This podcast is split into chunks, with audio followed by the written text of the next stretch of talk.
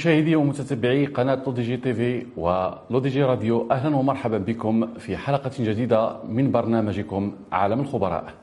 البرنامج اللي كيسلط الضوء على مجموعة القضايا اللي كتهم الشأن المحلي والوطني والدولي كذلك واللي كذلك كنناقشوا فيها مجموعة من المشاكل ونحاولوا نوجدوا معها بها أو نوجدوا فيها بعض الحلول مع الخبراء اللي كنستضيفوهم. طبعا حلقة اليوم هي حلقة أخرى من برنامج عالم الخبراء واللي غادي تسلط الضوء على السلامة الغذائية للمستهلك المغربي. هذا الموضوع هذا غادي يحضر معنا الدكتور الطبيب البيطري أستاذ وعز الخراطي واللي هو رئيس الجامعة المغربية لحقوق المستهلك. إذا أستاذ وعز الخراطي أهلا ومرحبا بك ضيفا في عالم الخبراء. بارك الله فيكم وشكرا على الاستضافة.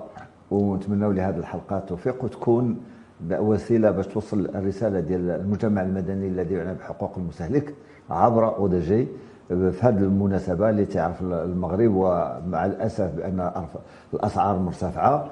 آه، القدرة الشرائية في تدهور ولكن الحمد لله بأن المواد الغذائية متوفرة. الحمد لله. آه، آه، وهذا هو الجيد ولكن من الجانب الآخر هناك صعوبة للمستهلك لاقتنائها. أيام قليلة جدا يعني باش ندخلوا للعيد الكبير وعيد الكبير أو عيد الأضحى هو أحد يعني الأعياد اللي هي مهمة ومقدسة عند المواطن المغربي كسائر باقي المسلمين في اقطار العالم. هذا العيد الكبير جاي بالظلال ديال ارتفاع الأسعار. آه، دزنا جائحة كورونا جات آه، تقريبا آه، جفاف اللي اللي خرجنا منه آه، برحمة الله سبحانه وتعالى مؤخرا. غلاء العلف.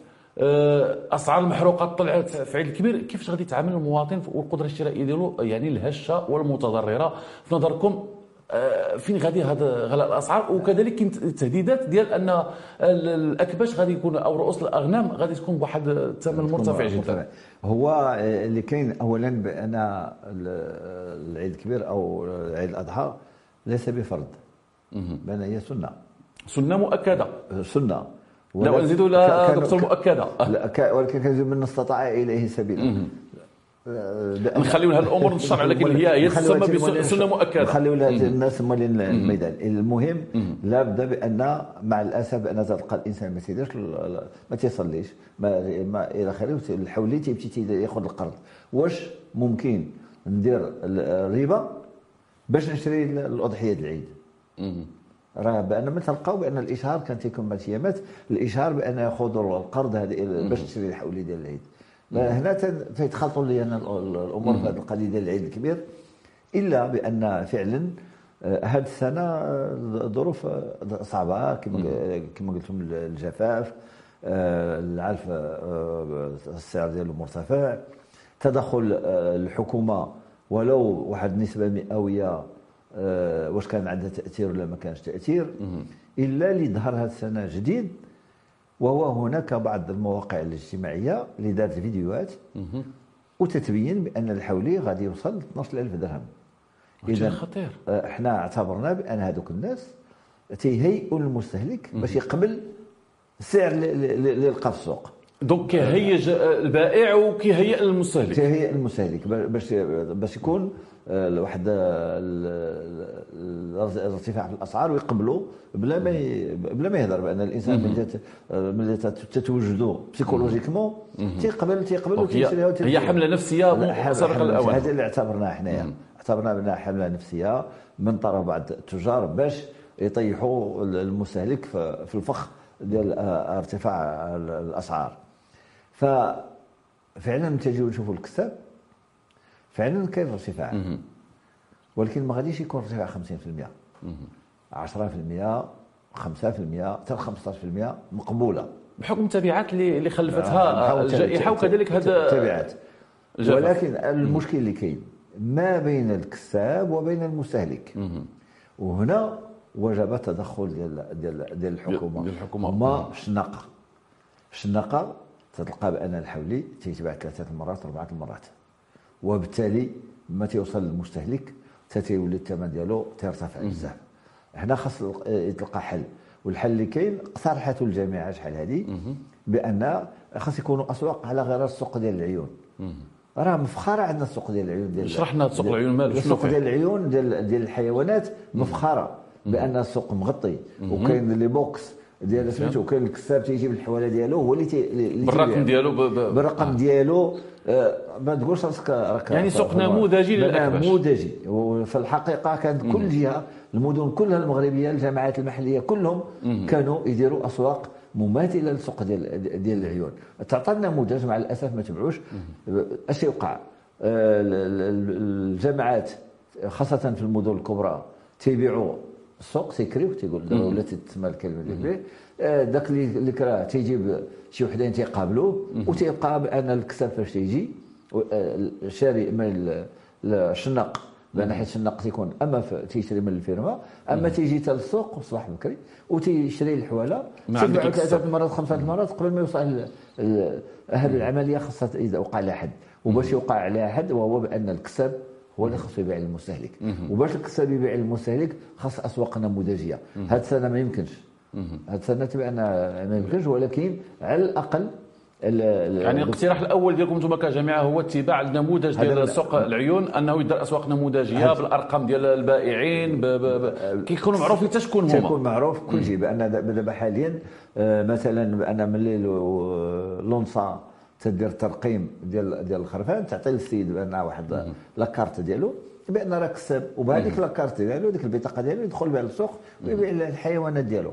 لهذا بأن على الأقل واحد 20% اللي غتكون تنقص من السعر ديال آه، ديال الحيوانات. فبالطبع أنا من حدنا باقيين في هذه الفوضى هذه بأن دائما الحولي غادي يبقى فيه المشاكل. وفي خضم حنا كنتحدثوا على عيد الاضحى اللي هو أيام قليلة جدا. آه، كاين واحد الظاهره عاود برزت من غير الاسواق هي ظاهرة الكراجات وهنا اللي كيتضرر فيها المستهلك. وراه داخله في هذه القضية ديال الفوضى. وحنا جايين لأن بعض المستهلكين آه، كانوا تشكاو سنوات فاتت أن بعض الكراجات كيستغلوا هذه الفرصة هذه وكيضمنوا بأثمنة رخيصة وهذه نقولوا حنا ديال الحوالة. كلشي. وكيدي الحوالة وكيديهم للسوق بأن علاش؟ بأن السيد آه، آه، لص نصاب ما عندوش البطاقه ديالو بان راه كسب إذا شنو كاقتراحات أخرى من غير السوق؟ لأن بعض- هاد الكراجات كيفاش يتعاملوا معاهم يعني واش يكونوا ما بعض يكونوش؟ المدن منعوهم. المنع من الكلي البيع في ال- في ال- في الكرا- في الكراجات اللي بغى يشري يمشي للسوق. واللي شرى من الكراج يتحمل المسؤولية ديالو. على ما كاينش شي حل آخر بديل من غير أنه يتحمل مسؤوليته. آه، ما كاينش الحل بديل. مثلا آه، مول الكراج أن هادو يكون بالوثائق القانونيه ديالو. مثلا علاش ما تكونش واحد لجنه المراقبه ديال هاد الكراجات هادو؟ دوز اوريني لا، الوثائق ديالك لا، والكرا لا، باش باش نكونوا فاهمين نكونوا سميتو آه، الا بغينا ننظموا الأمور تكون منظمه ملي تنظم وتندير سوق هذاك السوق سيد سي- كاين سيد سيد آه، تي آه، تعطي مداخل الجماعة. للجماعة. ال- ال- الجماعة هي الأولى. ثانيا ممكن تكون المراقبه الصحيه ديال المصالح البيطرية آه، في السوق. ثانيا تكون تكون تكون السلطة المحلية. تكون حارسه حارسه سوق وتكون كل شيء محضي السوق تكون كل شيء محضي إلا تخسروا. شوف هاد آه، كلشي محضي entre parenthèses الشراف دوك الشنقه هما اللي تيخلقوا المشاكل. لا دزنا ال- ال- الكراج لا من الناحية البيئية. بان بأن تيمشي تيخلي ديك الحالة يرسى لها ثانيا ما كاينش الض- الضمان ديال بأن غنجي نهار لافي ديال العيد وناخذ الحولي ديالنا. نقدر نلقاه سد ومشى بحالته الحولي باعوا أربعة المرات ولا خمسة وما ما, ما لقينا والو. وما لقيتش حولي. ما كاينش بأن ما يمكنش بأن الحل الوحيد هو المنع ديال الكراجات وفي نظرك غادي يتم منع ديالهم د- دارهم بعض المدن داروا بعض المدن. بعض المدن ولكن.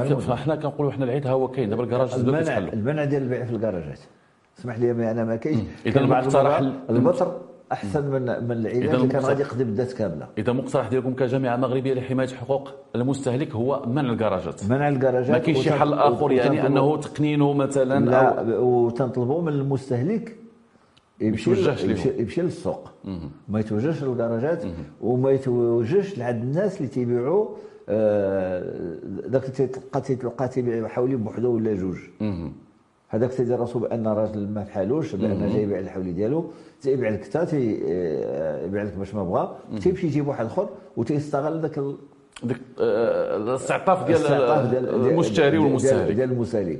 كذلك الحولي اللي بغى يشريه ما خص ما خص يكون عاطي راسو البائع ديالو بأن غالبا البائع تيكون ملي تيوري لك الحولي تيكون شادو من راسو. علاش تيكون شادو من راسو. كيخبع له لا تيكون تيدير ركبته تحت الصدر ديالو وتيهزو.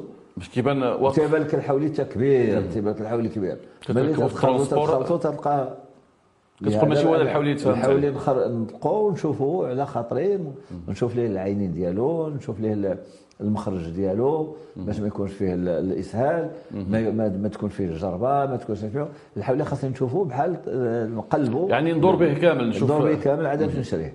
لأنه راه ما يخليكش ولكن بأن فلوسي هذوك. ماشي كلشي عنده ثقافة شراء وإحنا الكبش يعني ولكن مزيان مزيان مزيان توضح لنا voilà. عبر ال- ال- القناة قناة لو دي جي تي في، ديال دي جي. تي في باش نعطيو اذا وضح لنا مزيان نعطيو تفاصيل كيفاش أنه دابا يتعامل المستهلك مع الكبش وهو دخل السوق. أول شيء أنه خصو ينظر الكبش أنه يعطي وجهه الكبش يعطي وجه لعند المستهلك ما يعطيش على المسائل حتى. راسمو يطلقوا ويقلبوا ديك بان الثقافة ديال كنهزو كنوزنو زعما واش هذيك كاينة ولا ما هذاك الشيء خص تكون خبير كان خبير كان اللي تيهز الحولية يعطيك الوزن ديالو حيت كندخلوا السوق كنشوفوا أول حاجة كيمشي رجل اللور كاين كاين اللي عاد تي- تيمشي عاد باش. يحمي السوق. راه كاين شي وحدين تيخلصوا باش يحميو السوق d'accord تيخليك حتى تحط يدك تاع الحولي تيجي تقول لهم شحال هذا. باش حتى داك الشيء اللي طلب لك غتعطيه. ملي الواحد ملي تتد الحولي وتبغي تشريه ويجي واحد آخر يقول لك وشحال عطاوك في هذا؟ خليه ليه راه ما غاديش يشري. حدا راه ما غاديش وانت. كدكتور بيطري إيه، نقدر نعرف أنا الحولي إيه، واش واكل داك الملا- الملاح ولا كيعطيهم شي حاجة ديك des produits كيعطيهم des produits واش كيتنفخوا. آه، من بعد من بعد عاد كديه انت بيومين لا- ثلاث أيام كي هو كاين كاين واش كاين شي شي علامات يقدر يشوفها المستهلك؟ كاين بعض العلامات. أما هي؟ العلامات هما العينين. العينين ما خصهمش يكونوا حمرين مزيان. آه، آه، ثانيا يكونوا صافيين. خصهم يكونوا صافيين. ثانيا آه، ال- الجنب ديال الحولي بين الضلوع ديالو. الجنب ديال اليمين. اليسر اليسر اليسر من بعد الضلوع ديالو بان ما خصوش يكون منفوخ. لأن إلا كان منفوخ الحولي راه واكل شي حاجة. بأن نعم. لو ريمان ديالو اي ال- ال- ال- الكرش ديالو بان راه فيها شي ماده اللي- بحال الغاز. سميتو ثالثا بان دائما نهز الديل ديالو ونشوف المخرج ديالو بان خصو يكون صافي صافي. باش ما يكونش فيه العلامات ديال الاسهال ونجي كذلك الجيت الفم ديالو بان ما خصش يكون خارج منه الريوق ديالو بان كان خارج الريوق ديالو راه عنده مشكل في الهضم آه. راه عنده مشكل في الهضم هذه. كذلك بان الحوله خص نمشيه باش ما يكونش عرج لأن بعض المرات الإنسان تيدير الحوله تلقى بأن راه تيعرج ولا شي حاجة تي- تي- وما كتصلحش في الذبيحة. ما تيصلحش في الذبيحة. فلهذا بأن الإنسان دائما إيه، إيه، شوية ديال التريث ويختار الحولي على خاطره ما يزربش اذا شكرا للأستاذ والدكتور معزة الخراطي رئيس الجامعة المغربية لحقوق المستهلك وكذلك دكتور بيطري. آه، نورتينا في البلاطو ديال L'ODJ TV وطبعا البرنامج عالم خبراء بشراكة الاستضافة. مع جريدة العالم. شكرا دكتور ومرحبا بك مرة أخرى في أي وقت. الواجب لا شكر على الواجب سيداتي وسادتي مشاهدي قناة L'ODJ TV ومتتبعي آه، L'ODJ Radio. آه، كنتم آه، في برنامج أو كنتم مع برنامج عالم خبراء في حلقته الخاصة بحماية المستهلك. نضرب لكم موعدا مع خبير آخر وحلقة أخرى. إلى اللقاء وعيد مبارك سعيد.